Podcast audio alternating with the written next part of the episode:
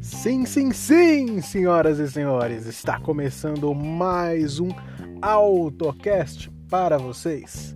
Mais um pit stop com as notícias das últimas 24 horas do mundo automotivo em 10 minutos. Vamos saber o que rolou?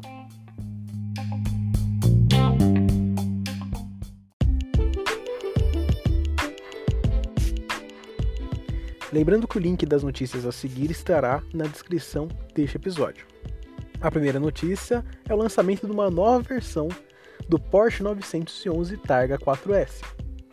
Ela se chama Heritage Design Edition e homenageia os anos 40, 50 dos carros de corrida. Ficou muito legal, com um design bem chamativo, cores vibrantes, faixas, número do lado, o interior também com novas cores. E além de chamar a atenção pelo visual exótico e bonito, ela chama atenção também pelo preço. O Porsche 911 Targa custa na faixa de 140 mil dólares. Esse modelo sobe a cifra para 181.950 dólares, um acréscimo de mais de 40 mil dólares aí. Porém, o motor e transmissão segue a mesma 911 Targa. Eu já achava lindo o 911 Targa original. Essa versão então ficou bem legal também.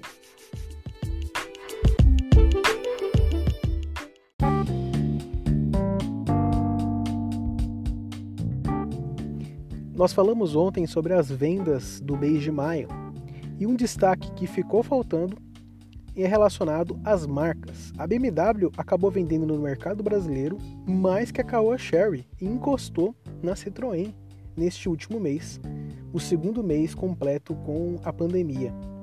É, houve uma melhora das vendas em comparação com o mês anterior, mas em comparação com 2019, o mesmo período sofreu uma queda de 66% nas vendas. O destaque ficou para a BMW e a Chevrolet também fica em primeiro lugar aí no ranking de vendas e com apenas duas, sim, duas unidades a mais que a Fiat, a Volkswagen fechou em segundo no pódio de marcas deste mês.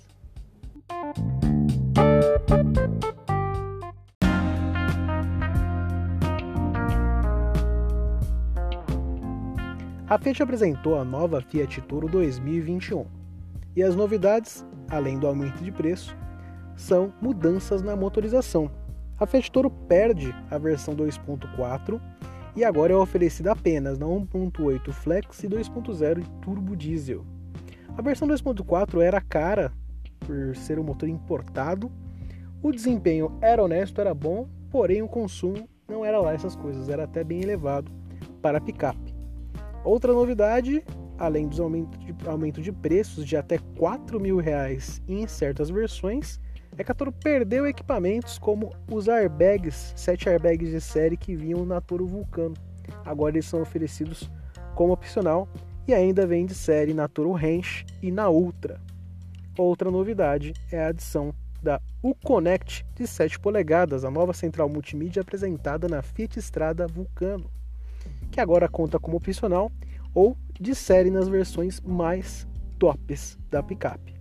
A picape agora parte de 100 mil reais, 99.990 na versão Endurance 1.8 manual. Quem quiser levar uma torre automática para casa tem que desembolsar, desembolsar sempre 6 mil na mesma versão de entrada com o mesmo motor 1.8 flex e o câmbio automático de 6 velocidades. A versão mais cara da Toro, a Toro Ultra, que vem equipada com motor turbo diesel 2.0, câmbio automático de 9 velocidades e tração 4x4, está custando agora 172 mil reais. Sim, amigo, 172 mil reais numa Toro não é muito fácil de pagar esse valor mesmo. Existem picapes bem maiores com valor semelhante no mercado.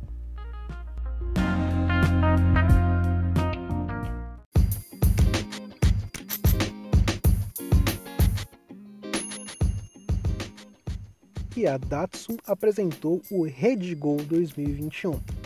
Para quem não lembra, a Datsun é uma marca com propriedade da Nissan. E esse Redgo nada mais é do que o Quid desta marca. Ele usa mesmo os chassis, mesma base, do Quid no mercado indiano. Esse novo subcompacto, na verdade, não é novo, só uma reestilização. Sofreu mudanças na dianteira, interior, traseira e ficou bem melhor, um visual bem melhor do que no nosso Quid. Visual bem moderno, com LEDs na frente, adoção de nova central multimídia com Apple CarPlay e Android Auto, mudanças relacionadas a, por exemplo, rodas. Antes ela vinha apenas com roda 013 e agora conta com roda 014 e novo interior que mudou radicalmente para melhor. Ficou muito mais moderno, com cara de um carro deste dessa década. E o motor câmbio segue o mesmo, ele tem opções de motorização 0.8 de 54 cavalos, incríveis 7,3 kgfm de torque e 1.0 de 68 cavalos com 9,3 kgfm. E o câmbio sempre manual ou automatizado de 5 marchas. Vale destacar aqui que essa versão tem esse carro tem versões com consumo de 23 km por litro. Realmente impressionante para um carro a gasolina. Depois dá uma olhadinha no site nas fotos. Eu achei melhor que o nosso Quid, com certeza.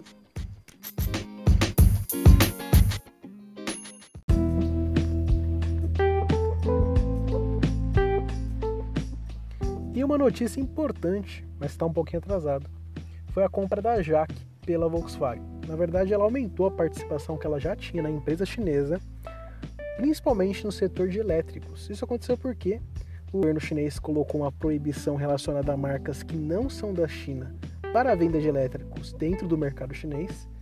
E esse é um dos mercados mais promissores, já é um dos maiores mercados elétricos do mundo e com certeza vai continuar crescendo durante um bom tempo. A Volkswagen foi lá e adquiriu, agora tem 50% das ações da JAC. E isso vai influenciar no quê? No desenvolvimento de novos carros, novos modelos e não sabemos direito ainda como que vai ficar o mix de carros aí da Jaque em relacionado com a Volkswagen. Mas isso abre um campo, campo muito bom para compartilhamento de plataformas e novas tecnologias entre as duas marcas. Vamos acompanhar aí no futuro próximo como que vai ficar isso.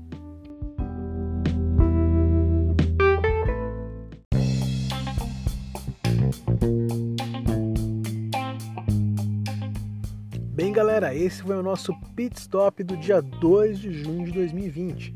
Eu me chamo Thomas, fico por aqui. Aguardo você no próximo episódio do AutoCast.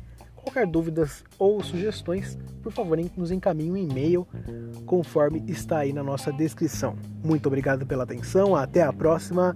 Boa noite, boa tarde, bom dia para você e tchau.